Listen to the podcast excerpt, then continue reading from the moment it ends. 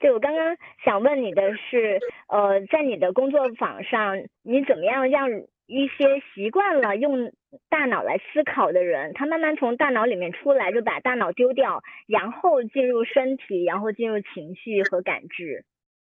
嗯嗯嗯，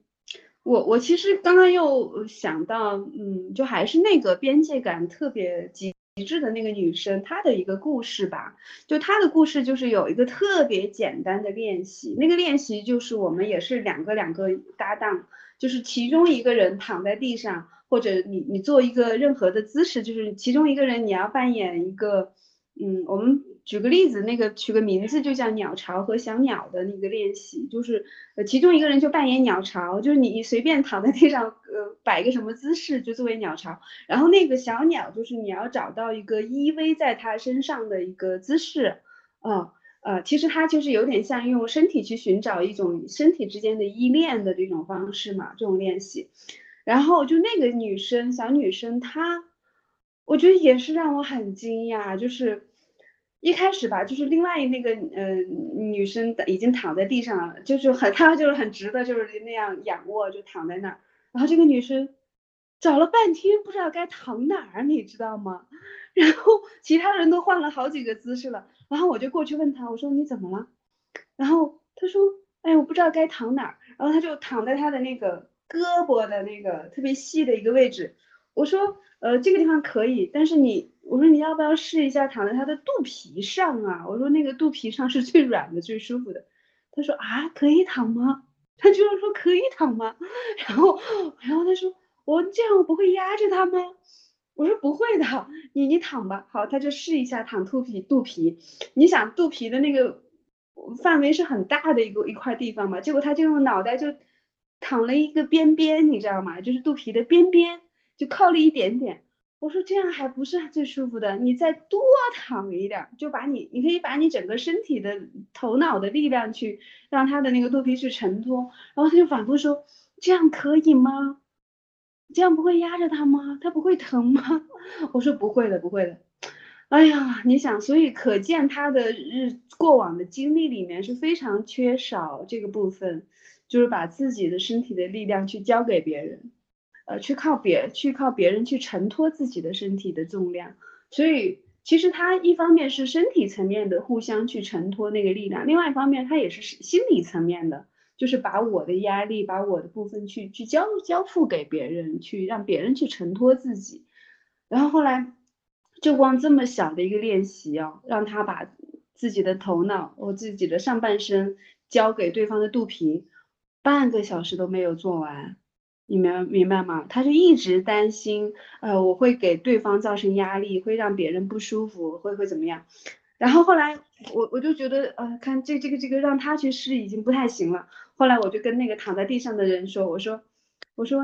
他说他说我我们家孩子就是在我在我那个肚皮上到处爬，到处玩儿。我说我说要不然这样，你给他示范一下怎么在另外一个人的肚皮上玩儿，然后我就让他们交换角色，然后躺在地上那个人就起来，我说让这个小女生就躺在地上，我说那你扮演肚皮啊，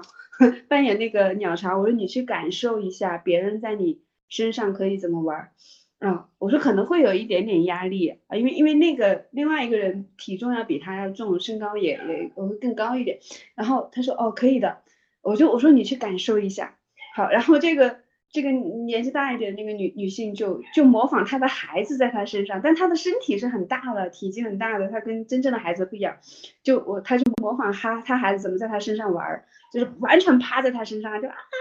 玩啊什么的。然后，然后这个小女生就说：“哦，我知道了，还可以这样啊。”然后她她再反过来，她才更敢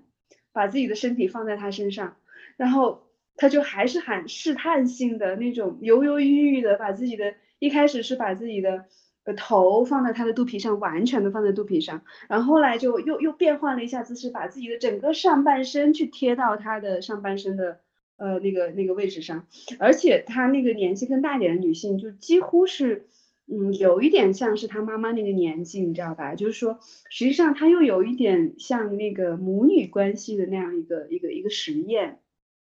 好，然后就整个过程，就光这样一个练习，是花了将近一个小时。你可以想象吗？然后后来这个部分吧，这个这个小女生就她还挺特别的，因为当时我们那个课是在大理的一个游学营，然后我就让这个呃不是不是就就这个小女生她是呃就全家人开车从广东过来送她来陪她上学，然后她父母就在周边玩，然后她就来上课，然后她当时状态已经非常不好了，然后整个我们六天的课嘛，六天的课结束的时候，因为每天她父母都会。见到她什么的，然后结束的时候，她父母说：“哦，我们送她来，她上课之前眼睛是没有光的。”就这个小女生，她说现在她眼神有光了，她就说肯定效果很好。然后最后我们第六天的时候晚上有个演出嘛，我就让这个女生把把这个她就是靠她肚皮这个很困难的这个过程演出来了，就是在现场演出来，而他爸妈就作为观众看，你知道吧？然后他妈在看的过程中就流眼泪了。我就说，然后他自己能够感受到他女儿的那个不容易，就是连这么简单的一个去依依靠别人、依恋别人都都很困难，可想而知他成长的过，他才十八岁，可想而知他成长的过程中，他完全在靠自己，他们就是他成年人没有值得他依靠的地方，知道他没有依靠别人、依恋别人的经验，所以他多多苦啊，而且他经历过。我刚刚说的性暴力、家庭暴力、呃，校园暴力这三种最严重的暴力，所以多苦呀！哦，然后他妈妈就在那流眼泪，然后呃，从从那开始，他跟他妈妈的关系有一些修复，就是他回去之后，慢慢陆续知道他的一些情况，一方面就是。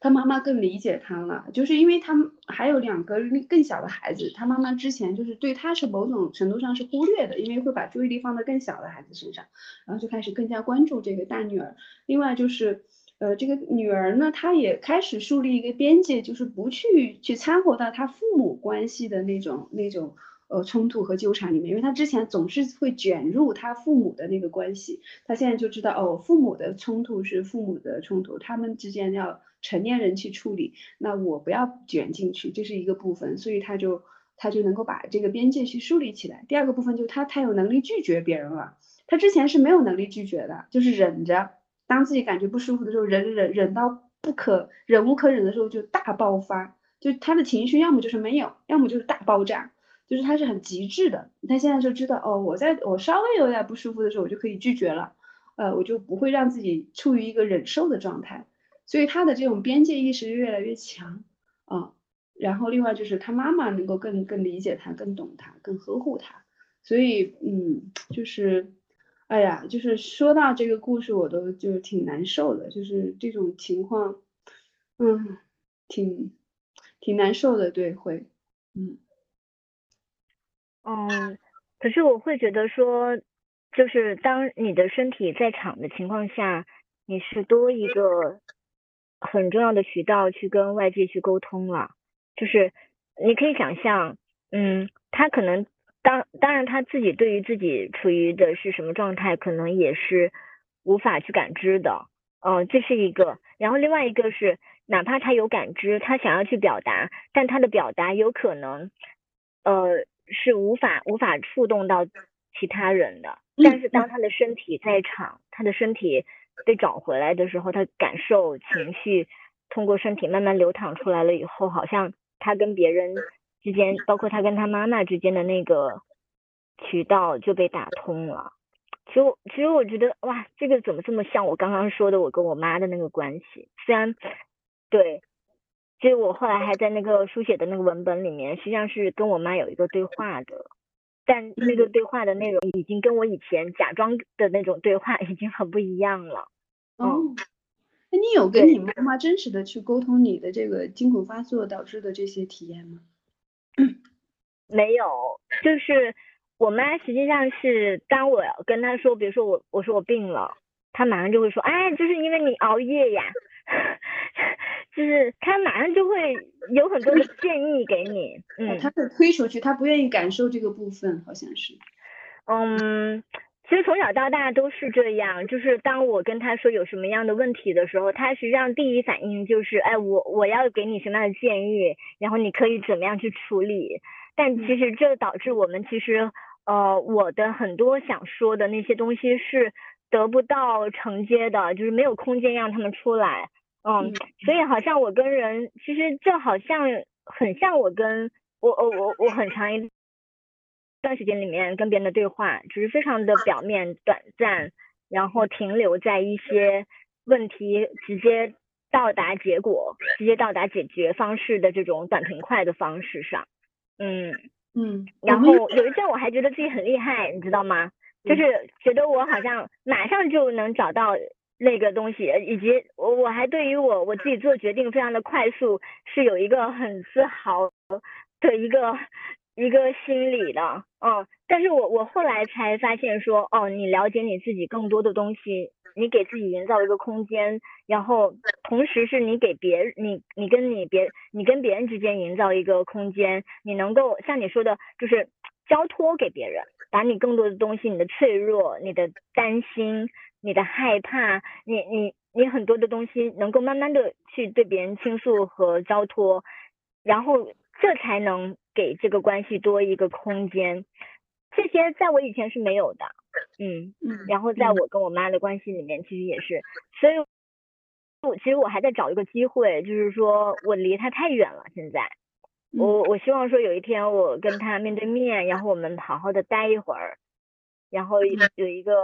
很好的独处的时间的时候，我能跟他慢慢的说一下我的那个经历，然后也告诉他我感受到什么，或者或者可能就从他从我猜测的以前的他的那些状态开始，问他那个阶段他经历了什么呀，他的状态当时是怎么样的呀？嗯，对对，因为希望我能对他打开。对，如果他也习惯性的去逃避感受自己的感受的话，让让他回到他的感受也是需要过程的。所以你们要打破原来的那个沟通模式是需要一个过程的。呃，可能需要你有更多的耐心，因为现在有点像是你你有能力而他没有，那好像你需要慢慢培养他的。对，嗯嗯。啊，我但但但我会觉得哇，就是突然觉得我跟他之间。的机会就好少哦，就因为你一年只能见那么一两次，然后你还有一个非常大的议题想要跟他一起去面对，会觉得哇，为什么人生好像很长，但是这些机会又，嗯，好像没有那么多。我我倒觉得未必一定要是线下面对面，像咱们现在这种视频也是可能的，只是说你可能需要提前告诉他，你说，呃，妈妈，我我可能想跟你讨论一件非常重要的事情，你你要多准备留出点时间来聊，就是让他有一个心理的预期，就是哦。今天要很认真的跟你聊了，呃，我需要很很很单独的时间，就是可能让他有事先有个心理准备，他也可能会有一个预期，呃，这个今天的聊跟过往是不一样的，是有一个特别重要的事情，呃，我觉得是不是一定要线下？我觉得线上能实现也也，嗯，可能会有更多的沟通的机会吧，嗯，我可以试一下，嗯，就是尽量多制造机会吧。对，另外就是，呃，关于情绪的掌控，你前面提到有一个比喻，我觉得特别好，就你说我们感觉自己是一个老司机，可以掌控那个情绪，我们都活这么大岁数了，怎么可能还掌控不了自己的情绪？好像有一种自信在里面。我其实自己就有过一个真实的案例，就是因为我我原来在北京的时候，我那会儿也是开车嘛。就是我，我当时就我抑郁崩溃的时候，我的驾龄已经五年了，我就自认为自己是老司机，你知道就真正的那个司机啊，开车的司机。但是我的情绪就是在那个时候出问题，你知道吧？就我我我我我我抑郁崩溃的那个点哈，就我还没有意识到自己崩溃的时候，我就是因为通过开车意识到我出问题了，是为什么？因为我我每天都开车，你知道吧？上下班几十公里，在当时在中央台上班嘛，然后我我住的位置正好是北京的。东北角，然后中央台原来老老台是在西南角嘛，就是要跨穿越北京去去上班。然后我突然有一天开车，我就有突然意识到，哎，我在红灯的时候居然就闯过去了，然后绿灯的时候停下来，你知道吧？就反了。然后按理说老司机不应该出这种情况，然后突然意识到，我天呐，我在干嘛？然后然后然后又碰到，比如说。我我我开车在路上，我会我在在有一堵墙的面前，我突然有一种冲动，我想撞墙，你知道吗？就是那种控制不住的，就像你说的那个身体的一个本能，一个一个一个无意识的反应，我想撞墙。然后我看见有有，比如说有一辆车在前面，我有就无意识的就想，我我我的技术是完全可以控制，比如说停留在安全距离，比如说两米一米五之外吧，就是跟前车的距离。但是我就有一种本一种冲动，就是想想撞撞上去，你知道吗？想撞墙，想撞车，然后就会想闯红灯。就是当我意识到的时候是能够刹住的，但是我我都不知道这个冲动从哪来的，你知道吧？就是失控的，我我的身体开始失控。就我觉得我这个老司机已经控制不住我的身体了，就会出现那种情况。然后我不知道这是什么，我不知道这是什么，我就觉得哇，我就觉得天呐，好危险！我觉得我不能开车了。然后这个很危险嘛，因为我还能够意识到，但是这个冲动是我在我意识到之前是不可控的，所以后来我确实有一次是把那个车撞的，是撞我都已经忘了太久了，就是撞的那个前车就是已经那个前前车盖已经撅起来了，就是就是那个那个保险杠都已经撞飞撞撞破了，然后撞破了之后，因为当时那个车本身也是二手的嘛，我就觉得太危险了，我觉得我不能开车了，我就把那车给卖了，就是很便宜卖掉了。卖掉，然后我当时就就正好我又抑郁了，又辞职了，我就我就开始安心的疗愈自己吧，我就觉得不能够像，我觉得我没办法正常的生活和工作了，一切都好像就好像你必须按一个暂停键，所以我就把那个车也卖了，然后直到我后来就是参加这么多疗愈的课程之后，我才意识到我当时那个开车的那个失控是什么，就是因为我身体里面压抑的那个愤怒，你知道吧？那个愤怒要出来。那个愤怒，它就像一个野兽，在我的身体里住了好多年，然后我一之前都是把它关起来的，现在它已经那个力量已经它更强大了，更加就就它要冲出来，它要冲出那个牢笼的那个感觉，但是我还没有意识到那是个什么东西，你知道吧？所以到后来我上这些课的过程中，就会有很多愤怒出来，就是那种冲击力呀，那种爆发力呀，所以我我在上戏剧治疗课里面。我就还杀过好几回人，你知道吗？就是那种身体本能的那种力量，啪啪啪啪啪就出来，那种冲击力，就是每次出来都把我吓到了。我说这是啥？这是什么东西？我我跟你不熟。就是其中有一次，我第一次是嗯，跟一个男同学，那个男同学有有他是块儿特别大，有我两个这么大。结果我们当时在有一个有一个冲突的时候，直接就把他，他本来是站就是坐着的，我直接把他扑倒在地上，然后就掐他，你知道吧？但是那个是表演啊，是一个戏剧游戏，所以我我的那个特别大的力量把他扑倒之后就掐他掐他脖子，但那个掐的时候我的手是跟他的脖子是有有有有有一有这个叫几厘米啊，就大概有有一个隔空的一个硬币的那么宽的一个距离，就是我是隔空掐他，但是那个力量还是很强，你知道吧？就是那种啊要置他于死地的那种感觉，我扑在他身上，然后把那个男生也吓坏了，然后我说凭什么？就那种那种很强的愤怒，然后等到我那个愤怒发泄完了以后，我冷静下来之后，我们俩就就坐起来在那聊天。我说我说我说你凭什么？就是你你不要以为你救了我，我就会感谢你，因为当时是我想死，他不让我死，你知道吧？然后我就起来扑他，就想弄死他。我说你你别以为那个嗯，你你你救了我就会感谢。他说我不是为了，我不需要你感谢，我就是不想看着你死。反正我们俩就有这样一个很冷静的对话。结果第二天呢，我们就问那个老师，我说，我说很奇怪啊，我说我为什么为什么会有一个这么巨大的一个动作去想想想杀死他？我说我我现实生活中从来没有过这样的行为和动作，也也不敢想象我会做出这样的事情。我说是不是因为我们在戏剧的这个游戏当中，因为我当时是跟他做一个练习嘛，我说是不是因为在这个戏剧的游戏当中没有超我了？就那个当下，那个超我，那个理性的自我已经没了，没有了。然后我我做出的那个杀他的那个动作是一种本我的力量，然后他就自由的释放出来。然后那个老师给我的回应，他说是的，他说你的这个觉察是的。然后超我就像一个导演一样，总是想控制这个演员，而实际上这个本我就是那个演员本身。他说有的时候我们要给本我更多的空间。去让去让他去去去自由的去玩耍，然后我就哦，我就我明白了。所以其实，在在我们戏剧治疗和舞动治疗这些偏身体的呃疗愈的现场，我们很多时候就是在玩游戏，但那个玩游戏的过程中，就是让本我的那个能量自由的去释放。包括情绪啊，包括很多语言动作，他他可能他已经那个空间是没有道德规则的限制的。我们玩过非常多极致的游戏，甚至比如说玩过吃孩子的游戏，老师带着大家吃孩子。但是就是有一部分人就没办法玩，他就站在旁边看，就觉得哇天呐，好恐怖啊！但其实你就去在这个游戏当中去觉察自己的感受是什么。有些人是很爽，呵 呵觉得哇这是现实生活生活中不能玩的；有些人就觉得好恐怖，怎么可以玩这个？其实那个里面它就是一个没有限制的一个空间，你知道吗？就是一个嗯，在道德和法律的那个范围之外，但是因为我们只是在玩呢。你明白吗？我们只是在玩，我们没有真实的伤害。包括我，我杀人，我玩，我是在玩杀人和表演杀人。那我，我并没有对他造成真实的伤害，所以我也不需要付出，他也不需要真的死亡，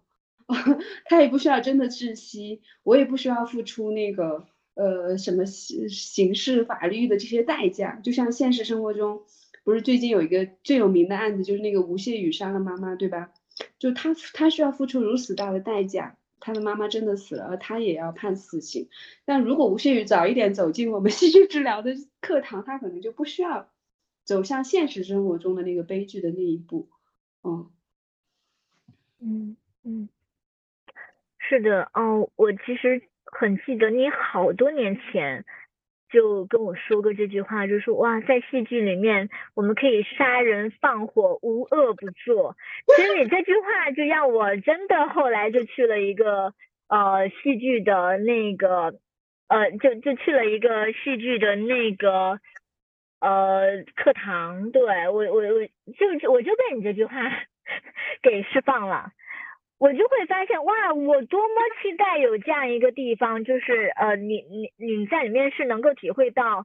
就是你日常里面体会不到的那种东西。你日常永远都有一些规训，一些规则在潜潜移默化的去规训你，呃，不只是规训你的行为，也包括你的感受，包括你的情绪可以到达什么程度。你会很知道说，哦，我要去平衡，平衡一切。但所谓的平衡，它就是非常基本的，就只有那那那可能只有一到两分的情绪能够放出来，不然别人接不住，然后你的事情会搞砸，你的关系会搞砸。嗯嗯。那我会觉得你刚刚说的那个点让人很很痛的，就是吴谢宇的那个案子。我不知道说，我不知道说，就是嗯，现在就是网上会有各种各样的猜测，说他妈妈到底是什么样子。有说他妈妈是一种非常控制型的人格，非常强制控制的。然后有说他妈妈实际上是非常独立，然后呃有一个很独特的自我，叛逆少女的自我。说呃是因为吴谢宇太传统等等的。但是不管不管这些，我觉得为什么为什么我们要事后去猜测呢？为什么不让有一个空间让他们自己提前去演练各种各样的？自我的版本呢？这自我它不是一个，它可能是，可能我们每个人都有想过我要杀人，我要我要怎么样，我要用一种非常毁灭性的那种方式去解决一些问题，去让我的情绪出来。但其实现实是没有这个出口的。我觉得很需要有一个像你刚才说的那个可以杀人放火无恶不作的那个戏剧的空间。对，哦，我对于说哦谁想到的。把这个戏剧用来去让人去更多的自我出来，这个我觉得真的是太天才了。嗯，我我是觉得是这样。首先，嗯，戏剧不光是可以演练恨的，也可以演练爱的，就像我前面提到的那个依恋、身体依恋的那个游戏。呃，所以。就是我们有更大的空间去允许这些东西去去实验去发生。那现实生活中，我们去演练的时候是有很多代价的，尤其在在恨的这个环节，对吧？我们是会有真实的伤害，真实的不光是伤害别人，他也会伤害自己。但是如果我们是在一个戏剧游戏的空间，或者说疗愈的空间，那这种演练它就是我们不付不需要付出现实那么沉重的代价。我们当然需要交点学费，付出一点时间。但这个代价是相对小的、可控的，而且你也知道这个伤害的真实性、严重性会在哪里，所以我的就好像说，我实验的尺度是更大的，但是我在真实生活中我就可以游刃有余，而不是说我可以大可以小，对吧？我的行动它是游刃有余，而不是控制控制控制，然后控制到一定程度我不可控的时候就爆发，它实际上是反而是不可控的，它是失控的，就好像说越压抑的地方就会越越越爆发。所以，我们日常生活中是普遍压抑自己的，尤其中国人的文化里面，它是对吧？压抑情绪啊，要要就很多太多的道德约束。嗯，你看我们墙上贴的标语都是禁止、禁止、禁止，很少有说你可以、你可以、你可以。我们文化里面有太多禁止，很少有有被鼓励的那个部分。然后我们的自我从小是大部分时候是不被尊重的，是被否定的。嗯。所以无限语它是一个很极端的案例。首先，呃，有很多的专家、心理专家在分析它，哈，事后去分析。但是我个人，嗯，首先我我觉得我不是作为专家去分析它，但是我看到他的故事，我第一反应就是他好像活出两个人格，就他在杀妈妈之前是一个人格，他杀妈妈之后好像是另外一个人格，好像完全是另外一个人，都所有人都不敢相信。然后你还可以找一个性工作者做女朋友，你甚至还去做那个男性的什么性服务还是什么之类的，好像就他非常的极致，两好像是两个人格。其实，嗯，就是比如说，因为我自己是做反家暴这块做的比较多嘛，我在北京就做了三年的反家暴的公益志愿者，然后现在又又开始我搬到大理之后有开一些线上的家暴创伤的课，所以对家暴这个领域我是比较熟悉。其实。嗯嗯，比如说，如果是从小在原生家庭遭受家庭暴力、父母的家暴的这种情况，这种双重人格的概率是很高的。就因为他，比如说他一方面可能不得不在父母面前或者在学校去扮演一个好孩子。但是另外一方面，因为他有遭受严重的这种暴力创伤之后，他的愤怒，他积压的愤怒是非常多的。那他积压的愤怒是一定要有地方释放的，你明白吗？如果我没有能力去对父母释放，因为父母是权威嘛，老师，我我是不能释放的，对吧？那他就会去转向更小的弱者，比如说他就会有可能成为校园暴力的施暴者，他去向更弱小的孩子去施暴。或者说去向宠物施暴，或者上有一些是家里有保姆的，他保姆是社会地位更低的嘛，那他有可能去向保姆去施暴，所以他一定会有另外一个地方去释放自己的愤怒，就是，呃，从心理学的角度，就是攻击性是每个人的本能，就爱，就我们分有两种本能，一种是爱的本能，一种是。呃，攻击的就是生本能和死本能。生本能是爱的这种能力，呃，那死本能就是仇恨的、愤怒的、摧毁的力量。那如果你的这个攻击性不能够向外释放，就一种是我向更弱小的人释放，啊，另外一种就是我不能向向外都不能释放，那我就向内释放。向内释放就变成了自我毁灭啊、自残呀、自我否定啊、自我攻击呀。呃，甚至自杀呀，所以他一定会有方向去释放。但是其实大部分的人，他这个这个愤怒啊，大部分人的愤怒和攻击性是不能指向那个正确的人。什么叫正确的人？就是比如说父母是你的施暴者，但你你的愤怒不能指向这个施暴者，其实你应该是指向那个对你伤害伤害你的人，对吧？但我们因为情感或者因为环境的原因，或者因为我我还得依赖父母生存。所以我不能把这个愤怒指向我的父母，呃，情感的原因我也我也不能指向他，因为我觉得父母对我付出了这么多，我怎么可以指向他？所以那这个愤怒就会指向错误的人，他他要有出口呀，那我就可能去欺负那些更小的孩子或怎么样，所以我就会指向错误的人。另外就是。其实这是很普遍的，除了这种呃父母对孩子的这个这个家暴的这个原一一个一个特别常见的场景，另外一种特别常见的场景就是，呃男人出轨哈，这种概率就很多嘛。在我们看到很多故事就是什么嗯老婆打小三对吧？这是很经常见的嘛，甚至在大街上去揪女人的头发、脱女人的衣服之类的对吧？包括那个特别有名的那个电影，意大利的那个电影叫《西西里美丽传说》，不也是吗？一堆女人揪着那个那个女主角的头发，在在大街上去凌辱她，去去去剥光了她的衣服，去羞辱她嘛。实际上，这个女人打打第三者或者小三，这就是就叫什么？呃呃，这这种情况，两个女人之间的战斗，其实也是因为这个女人她不能够去把愤怒指向那个男人。你明白吗？就是真正出轨和背叛他的是那个男人，你为什么不去打那个背背叛你的男人啊？这个女第三者没有背叛你呀，第三者他是自由的，他想跟谁谈恋爱，难道不是他的自由吗？对吧？真正背叛你的、出轨的 是那个男人，就是你看，可是你老公回家你还要伺候他，你还给他做饭吃，那凭什么？所以其实这就是都是那个愤怒指向了错误的人，这都是很很荒诞、很搞笑的，而且是很愚昧的一些一些一一些方式。所以我们为什么说我们要重新去看待我们的愤怒？我们要直面我们的愤怒。然后男人呢，出轨也经常会有一种情况，就是因为比如说我在。家里跟老婆，或者说我是伴侣哈，发生冲突了，发生矛盾冲突冲冲突了。而如果这个男人他是回避冲突的，明白吗？他如果害怕这冲突，他回避冲突，他不敢直面这个冲突去解决我们之间的问题，我不敢直面去解决我和这个伴侣之间出现的问题，那我干嘛？我逃避，我逃避怎么逃避啊？我那我就去找第三者，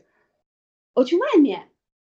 呃。我因为我不想面对这个冲突，我去外面找开心啊，找找那个，因为我我在在这个冲突这个关系里面，我的自恋受损了。好，我 我不想面对这个部分，那我就去外面去找一个第三者，因为他能够让我的自恋重新修复，能够让我感觉更好。呃，所以他因为因为这样的一种逃逃避冲突，他就可能会导致出轨。然后他出轨之后呢，然后另外那个那个女人就打第三者，所以就是这种暴力在循环。它的循环的最终的根本就是，我们都不能够直面我们真真正需要面对那个部分，这个关系就搞得一团糟，互相伤害，嗯，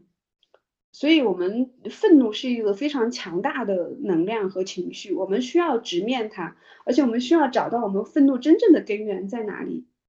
我们去解决那个真正的那个根源，往往我们为什么说我们的问题，我们为了解决这个问题就创造一堆的问题，就是因为我们还没有去直面那个最根本的那个问题。嗯，包括我们还是，比如说从我的角度回到吴谢宇啊，我就会觉得，如果我们用用刚刚的那个观念去分析他哈，比如说我们把头脑和身体两个部分拆开，你看吴谢宇一直在说他爱他妈妈，对吧？包括他杀了他妈妈，他也说是，哎，Hello，你卡稍微卡了一下，就是吴谢宇，如果我们用头脑和身体两个部分分开来看，呃，吴谢宇的行为哈，你看他连杀他妈妈这件事情，他都是以我是爱他，帮助他解脱，啊，他是以这样的，他头脑说的这个认知层面，他是这么去形容他的行为的动机，对吧？但事实上，从我的角度就是，他明明对他妈妈有恨。但他不能承认他的头脑这个部分意识层面，他还不能承认对妈妈的恨，但他的行为已经干出了什么？他的身体行动，因为行动是基于身体做出来的，对吧？那他的身体都已经杀死他妈妈了，还把他的尸体包了这么多层，做了这么多事情，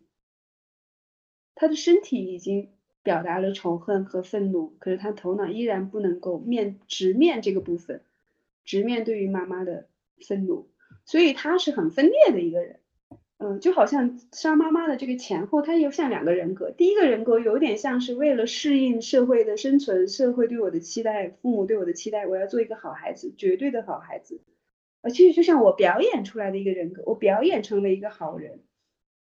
而后面他杀了妈妈之后，就是那个那个好像一夜之间就转变成为那个更真实的那个人格。这更真实的人就是我有愤怒，我有欲望，我有性欲。而且我的性欲超出常人的强烈，对吧？他才能允许那个真实的那个本我出来，活出那个。就是这些部分本来其实全都存在，只是他之前只能表现其中的一小部分，而其他更大的是被压抑的。对对对，就是我们展现给别人的，就是冰山上的，就是水面上的那个那一个小小小的部分嘛。那个小，我们展现给外人的是小小的那个完美的自我，对吧？嗯，因为你们你们否定了我的情欲啊，我的性欲啊，就青春期孩子或者更小的孩子，我不能够有性的部分啊，你不允许我去看这些性的东西啊，不允许我有性的欲望的释放啊、投射啊，因为这这不是一个好孩子应该有的，因为你社会和家庭教育对对对性的这部分有这么多否认之后，那我就只能压抑嘛。我就表现一个好孩子给你看嘛，为了让你满意，对吧？因为我也不希望你对我失望，所以我我就表现出一个好孩子，然后压抑那些我真实的欲望，我真实的情绪、愤怒。实际上他就活得很分裂啊，他越压抑就会越爆发。嗯，你看他后面爆发的有多多强烈，你就能够想象他之前压抑的有多强烈。嗯，就是完全毁灭性的那种爆发，就是嗯嗯嗯。你刚刚说到他的那种压抑，其实我有想到一点是，呃，直到现在，其实这么多的这个媒体跟进这一个报道，大家都很关注，但其实，在很少有媒体去分析他的性压抑这个部分，就是其实没有没有人去分析这个部分，有可能有，但我们看不到，那这其实说明我们的社会，整个社会它都是在压抑这个部分的，所以就是。你可以讲到这种压抑不只是一种个体上面的压抑，它其实是整个社会层面很普遍的、很普遍性的一种压抑。对，这个这个就是集体潜意识嘛，集体潜意识当中的一种伤害，一种一种束缚。包括那个，因为我我接触的就除了吴谢宇这个案子啊，就包括我接触很多家暴的案例嘛，就很多呃小时候被父母呃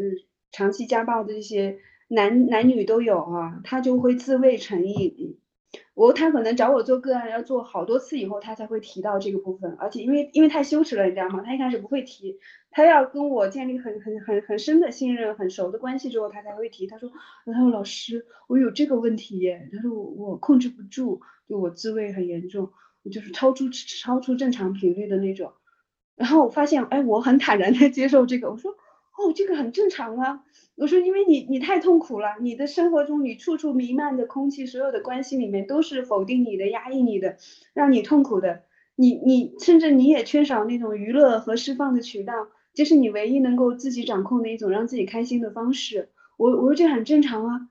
哦，所以他们就会觉得，哦哦，好吧，看来我不是一个变态，就是哦，就是我我我找到了一种自我补偿的方式。呃，但如果你你的环境，你的那种呃家暴的那种精神暴力的呃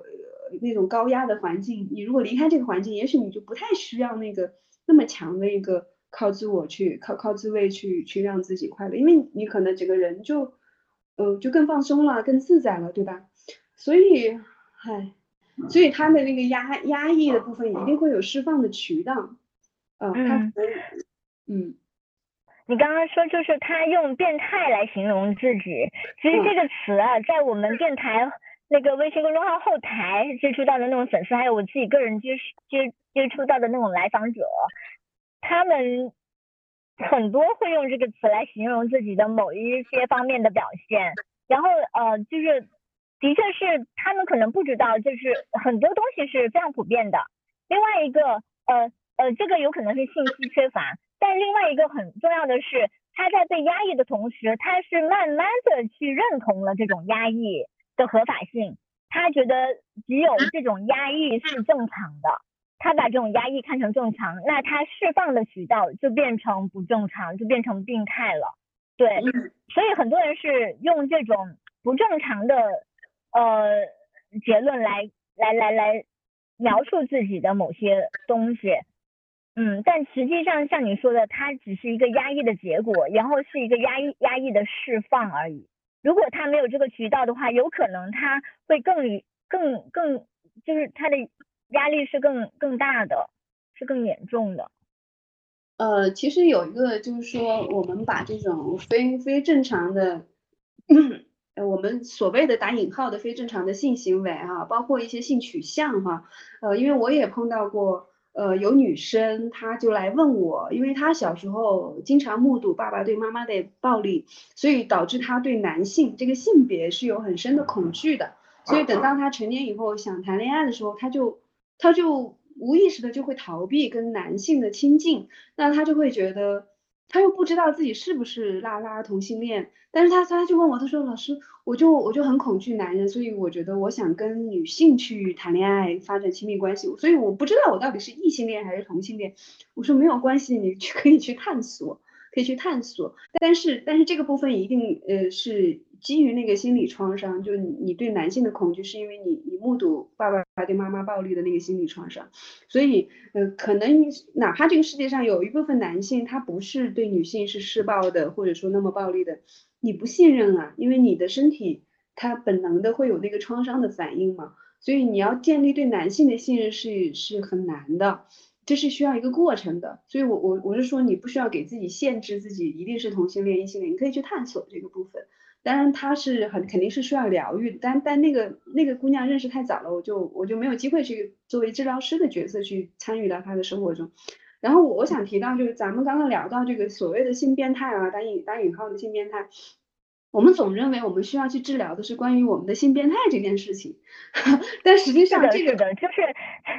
就是有点对症下药的感觉，但其实不是那个症状本身，而是就是症状是由其他东西引起的。对对对，实际上这是一个果，我们是不是需要去治疗这个果，而是应该去找到那个因，对吧？导致我们行是的行为的。呃，一个因是什么？如果你的环境发生改变，你的这些呃所谓的症状或者这个果也会发生改变。就比如说，如果你你你你离开了那个暴力的环境，你生活在一个都是很温暖的、尊重的关系里面，你的那些行为可能就慢慢就不用了，你就不需要抓住拼命的抓住那些行为去让自己开心了，对吧？或者它已经不是你唯一获得快乐的渠道了，你就拥有了更多的可能性。所以我们不不需要去在那个果上去去做更多的东西，我们可能需要去找那个因，但找那个因不是那么容易的，因为很多人就更多的是在被这个这个我们用呃叙事系叙事治疗里面有一个词儿叫问题思维，就我们聚焦在问题本身，啊，这是一个问题思维。那我们当我当我们陷入到问题思维的时候，其实我们就没有能力去看见问题之外，首先是问题的因是什么。第二就是我们没有能力去看见问题之外，我们是有资源有优势的，嗯，看就很难去看见我们自己的能力，而是把把自己本身自己的存在都是一个大大的问题，我就不应该活在这个世界上，我我的活我的活着，我整个人就是个问题，我我就应该叫问题本身，但实际上问题只是一个你的一部分，它不是你的全部。啊，你它。呃，我们也不需要逃避它，我们要直面它。但是这个直面就是把它拿出来看。哎，我既然遇到了这个问题，那我有什么方法去解决这个问题？我能不能追根溯源去找到问题的发生的根源？它可能跟跟随我好多年了，甚至有可能在我记事儿之前就有了。那那当然，这个追根溯源是一个漫长的过程，这就是疗愈的过程。那可能不不一定是靠我们自己去想能够想明白的。啊，因为有可能我们的意识层面会有会有记忆的一个屏蔽，我们会大脑会自我保保护，会会会有一些创伤性记忆是是遗忘的，遗忘它就会被压抑到潜意识里面，所以这个追根溯源不是那么容易的一件事情，但它就是属于一个疗愈的过程吧，嗯嗯，其实你刚刚提到的就是很多人来找你做咨询，他们的那个情节。让我想到一个，其实我们很重要的有一点是，现在这个社会它不太提到的一点是，就是创伤之情。嗯，就像你刚才说的，我们是用看问题的方式来看的，而不知道说引发问题的是创伤。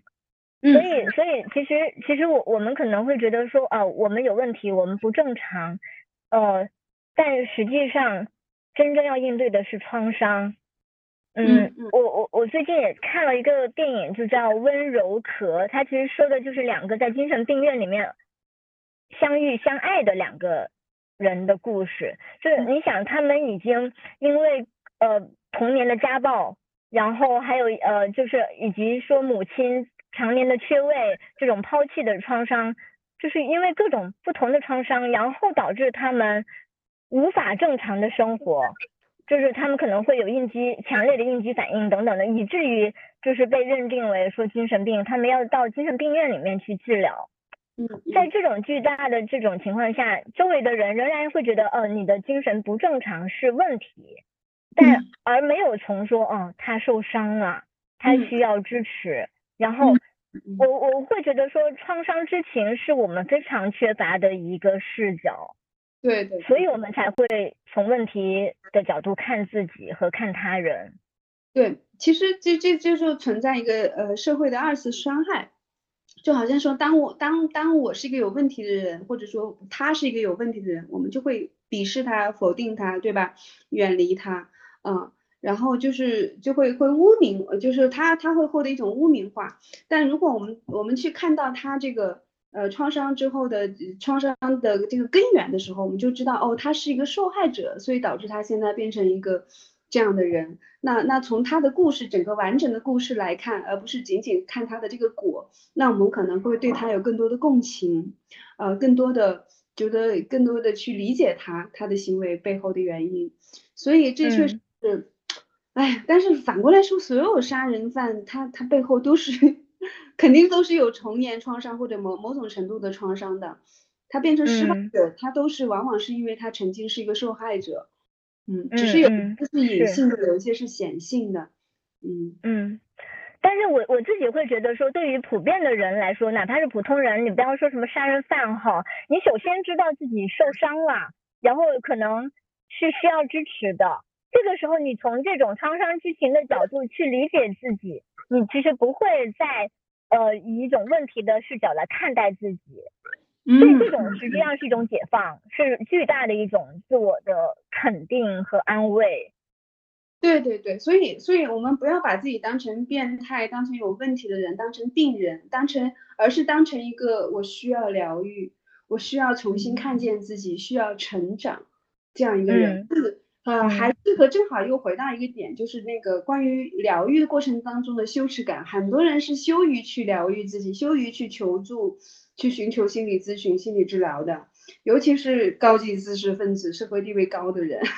很优秀的人，越是这样的人，越优秀的人，他越耻于去求助，因为他习惯了扮演那个优秀的、好的、强悍的、独立的人，他很难去表坦白自己的脆弱，很难去。袒露自己，像像，尤其是因为你去找治疗师，往往是一个陌生人，像一个陌生人去袒露自己最黑暗的、最脆弱的那个部分。所以，其实我我反过来，我我要讲，从我从一个治疗师和曾经自己是一个求助者的这样一个双重身份，我觉得是敢于去求助、敢于去疗愈自己的人，都是勇者，都是勇敢的人，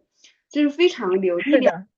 因为我对我的生命负责，对我的人生负责，我才去疗愈自己，而不是我怪罪别人，都是别人的错，哈，都是原生家庭的错，都都是怎么怎么样啊？我要杀别人？No No No，不是这样的。所以，我们对自己的人生负责，才会去疗愈自己，才去求助，这是一个嗯责任的行为，也是一个有勇气的行为。嗯，可能一方面是出于羞耻。就是说，因为我要求助的话，实际上是在暴露我最脆弱和可能是呃最障碍的部分。但另外一方面，有可能是说，呃，我值不值得？就是说，这个部分是否值得我花时间精力去面对它？就是因为我在其他方面我是发展的很好的，我能不能用其他方面发展的发展来替代我对于这种过去和创伤的疗愈？嗯，就像你说的，我值不值得，确确实是一个很好的点，就是 因为我也曾经碰到过有人，呃，他状态已经糟糕到不行了，一开口说话就恨不得流眼泪，就还没说什么就流眼泪，然后我就说你，我说你你可以去尝试一下治疗啊什么的，然后他一听治疗，比如说一个个案几百块钱，他就想哇，我要卖掉多少？因为他是做客栈卖房间的，他说我要卖掉几间房才能够做一次个，我我当时就觉得。你这么不值钱吗？你还不如那个客房值钱吗？你你的幸福，你的人生，难道那么廉价吗？就是你要靠自己死扛扛这么多年。其实我觉得，的确，你接受呃咨询或者是疗愈这个东西，对于大多数人来说，这个是他消费观念以外的那个部分，就是。嗯，他是不知道说，呃，疗愈创伤对于他来说能带来一些什么实在的东西。我们其实从小的那种观念就是，呃，你要有实实在在的东西拿到手里面，这是值得的。但另外一方面，的确是所谓的疗愈和咨询，它在现在来说是，呃，完全由个人承担，也就是说没有任何的社会的支持，或者是，嗯，你你知道，在我说的比较远一点哈。在有一些国家，心理咨询这个东西是纳入到医保里面。对对对，我们可能离这个太远了。嗯，对于对于很多就是他很仍然在生存线上面挣扎的人来说，实际上越可能越贫困的人，他越缺乏这方面的支持和资源。对对对，我觉得分为两个部分，一个是你的消费能力，你知道吗？我有没有钱消费？一个就是消费意识。我碰到其实当然有很大一部分人，就是他确实收入不足以支持这样一个长期的这样一个疗愈，因为疗愈往往是需要长期的，它不是一两次个案。他你像我自己疗愈超过十年，那就几十万花出去了，北京一套房都买没了。但是反过来说，呃，我觉得更多的人他是缺少这个消费意识，就他会愿意去买那个有形的东西，他还还没有。进进入到一个我要为一个无形的我内心的幸福感去买单，而那个幸福感它还是要用物质去替代，而不是纯心灵的东西。啊，就那这个就是它有一个价值排序，对。而在中国人可能更多人的价值排序里面，实际上是呃这种现实层面的物质，它因但这个物质背后也有一些东西嘛，就是安全感，就是你应对风险的掌控风险的能力。嗯，只是很多人可能没有意识到，说很多的风险它不是外在的，不是经济是经济的，它是内在的。就你内在的那种风暴，有可能会吞噬掉你；你内在的那种风暴，有可能会慢慢的吞噬掉你生命的能量。呃，就是大家如何认知自我的需求，其实我觉得是可以重新去考虑的一个价值排序的问题。嗯嗯嗯。呃，我觉得我们不是说去倡导你非要消费这个东西，而是说去倡导多关注自己的内在，而不是关注外在的物质的占有。嗯，就回到这个点吧。嗯，而且而且疗愈就是你从经济实力上来讲是需要量力而行的，你不能够因为去花钱疗愈，然后又给自己特别大的金钱的焦虑啊。嗯，我我是觉得这种当这种所谓的疗愈。它完全成为一种消费，就是你只有消费，你才获得疗愈的机会。这这对于一个社会的健康的发展来说是有问题的。嗯，我自己觉得说，呃，你比如说你呃有现在很多的单位他会购买这种心理咨询，那这样的话，这种成本是机构和公司来承担的。那因为很多的创伤和压力本身是。因呃是在这种工作场域和这种快节奏的工作节奏中产生的嘛？那实际上你的公司承担一部分的这个责任，包括说呃有没有可能有一天我们的这种心理咨询啊什么相关的这些东西能够纳入我们的医保？哎，我说的虽然有点远，但我是觉得说不能再把这种嗯受伤的是个人，然后疗愈又成为个人的责任，我觉得不应该是这样一个状况。应该是大家都知道，就是对，是有一个创伤知情，知道说创伤它是它是呃一个很重要的一个东西，然后我们应该看到它的影响，并且提供相应的环境的支持。我我是比较建议大家，当然是在经济上量力而行，呃，不要因为去花钱疗愈，导致自己有又又变成金钱焦虑。但我自己是属于哪怕贷款也要也要去。也要去治疗的人，因为我实在是比较比较特别了，我是比较极致的那种，因为我觉得我是活不下去了，你知道吗？就是我现在说实话，我真实的经济状况，我现在是负债负债几十万，就我之我是二十五岁就在北京有房有车的人，现在我我还负债，因为我如果不负债，我就活不下来了。说实话，我不可能活到今天。就是我在在正好又从我个人的例子回到跟谢呃吴谢宇有有相关的例子，就是嗯。说实话，我是曾经在上戏剧治疗课里面跟我的老师提到，我们老师是老外啊，我就说我当时因为我背特别容易疼，特别容易疲惫，你知道吗？我就上课的时候我就说，我说我不知道，因为我们特别关注身体的感受嘛，我说我不知道这个背这么容易疲惫，这么容易疼，是不是跟我小时候被妈妈打有关？因为他打我的时候经常就是打背嘛，而且正好是青春期长长身体的时候，我说这个我是不是跟他有关？然后，因为我上课的时候已经三十几岁，可是我挨打的时候就十岁上下的那个年纪嘛。然后那个老师，然后是说你如果觉得有关，就很可能是有关的。呃，然后另外，然后他就说。呃，因为从老外的那个角度，他们觉得呃父母打孩子是非常严重的事情，但是在中国人很多人观念觉得理所当然哈，就觉得父母打孩子是很正常的，就很多人观念还是这样的一个观念。然后当时那个老师就建议我，他说你可以演一个杀死妈妈的戏，你要不要演？就是有有好，因为我学过戏剧治疗，好几个不同的流派，好几个流派都是主张受害者要。要变成施暴者，就是在戏剧里面，你知道吧？如果你是个受害者，你要去演那个施暴者，去找回那个力量。然后呢？那可能说就是可能说这个部分是真实的在你的体内的是是真实，就是因为你受暴的时候，你真实的生长出了这样的一个需求或者是情绪的，只是他他只是通过戏剧的方式让它出来。嗯嗯嗯，对对，我你听我说完那个故事啊，然后当时那个老师就说你想不想演一场那个你杀死你妈妈的戏？因为当时是在上课嘛，就可以找同学扮演妈妈嘛。我当时就说那不行，你知道吗？我的意识层面还是觉得我不可以演，哪怕是演戏都不能演杀死妈妈，你知道吧？就是说我们有一个概念叫心理距离，就如果这个心理距离太近。啊，就是因为我们，比如说我们跟情绪要保持很远的距离哈，就有一个距离，近距离和远距离的区分，对吧？有一些人是跟情绪过于近了，你明白吗？他就情绪泛滥；有一些人跟情绪是过于远了，这个距离他就很麻木。那那我们对于我们的故事，我们的创伤本身也会存在近距离和远距离，你明白吗？有一些就是如果你距离太近了，我我完全被陷到里面，我完全出不来，我有治疗师现场就会把帮你拉远一点点。因为太因为太近了，你就没办法处理这个部分。因为我们要的是解决问题，而不是陷入到情绪里面，不是被情绪给给控制。所以我们就需要拉远一点。然后，所以当当他提出来，呃，建议我演一个杀死妈妈戏的时候，我我不能够接受。那这个部分就是距离太近了，你明白吗？然后他就给了第二个方案，第二个方案就是你可以去演白雪公主。你知道白雪公主里面有一个剧情，就是最后杀死了后妈。那个后妈不是呃老老想杀死白白雪公主吗？你看很巧妙的一点啊，就是她变成后妈之后，你明白吗？那个仇恨就比较容易在，